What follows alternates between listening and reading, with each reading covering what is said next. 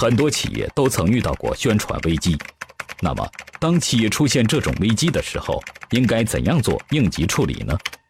呃，这个应急处理方案啊，在这里其实说起来有难度。为什么这么说呢？我们都知道，这很多东西有潜规则。说有人说，啊，就比如说这个这个这个，呃，昨天我看到微博上报了一条，说大家一定没看电视啊，现在肯德基这个已经有查出来得这个 H7N9 的禽流感了。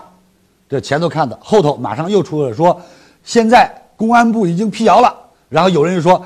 说明肯德基给公安部封口费了哈，其实，呃，在这这个就在一个小时之内，这样的一个一个一个传媒和被呃被这个声明，呃，在这个背后我们要思考的是什么？那说明肯德基的这个公关处理做得很好啊。所以我想说的是，呃，作为企业怎样去处理危机公关，就是真正要让媒体理解你，知道这件事爆了，啊，当然你像那种地沟油，啊。这个大头奶粉、三聚氰胺、苏丹红这些东西，我相信企业再危机公关都不行，因为一个传媒人的道德是不允许的，社会责任感是不允许的。在这种情况下，你是没有意义的。比如说，这个这个矿难，你你你这个呃假报人数啊，这些东西都是涉及到什么道德和法律的。我想媒体你也封不了口，你去封口也封不住这个口。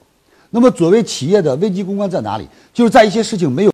真正落实还没有分清到底是谁的责任时候，这个时候媒体公关就是要告诉媒体，您晚发布一下，您真正等等结果出来，避免您的一个发布，我们整个的行业都受到冲击。我觉得这些沟通、这些公关是非常有意义的。听完李强老师的分享，有收获，请分享到您的朋友圈，让更多的朋友受益。我是李强老师助理谢慧聪。如果您在个人成长、演讲口才、事业家庭等方面有困惑，可以添加微信幺七六。二五六二三九九六，领取李强老师的视频课程，视频课程更加精彩，让您有更多的收获。添加时请备注“课程”二字。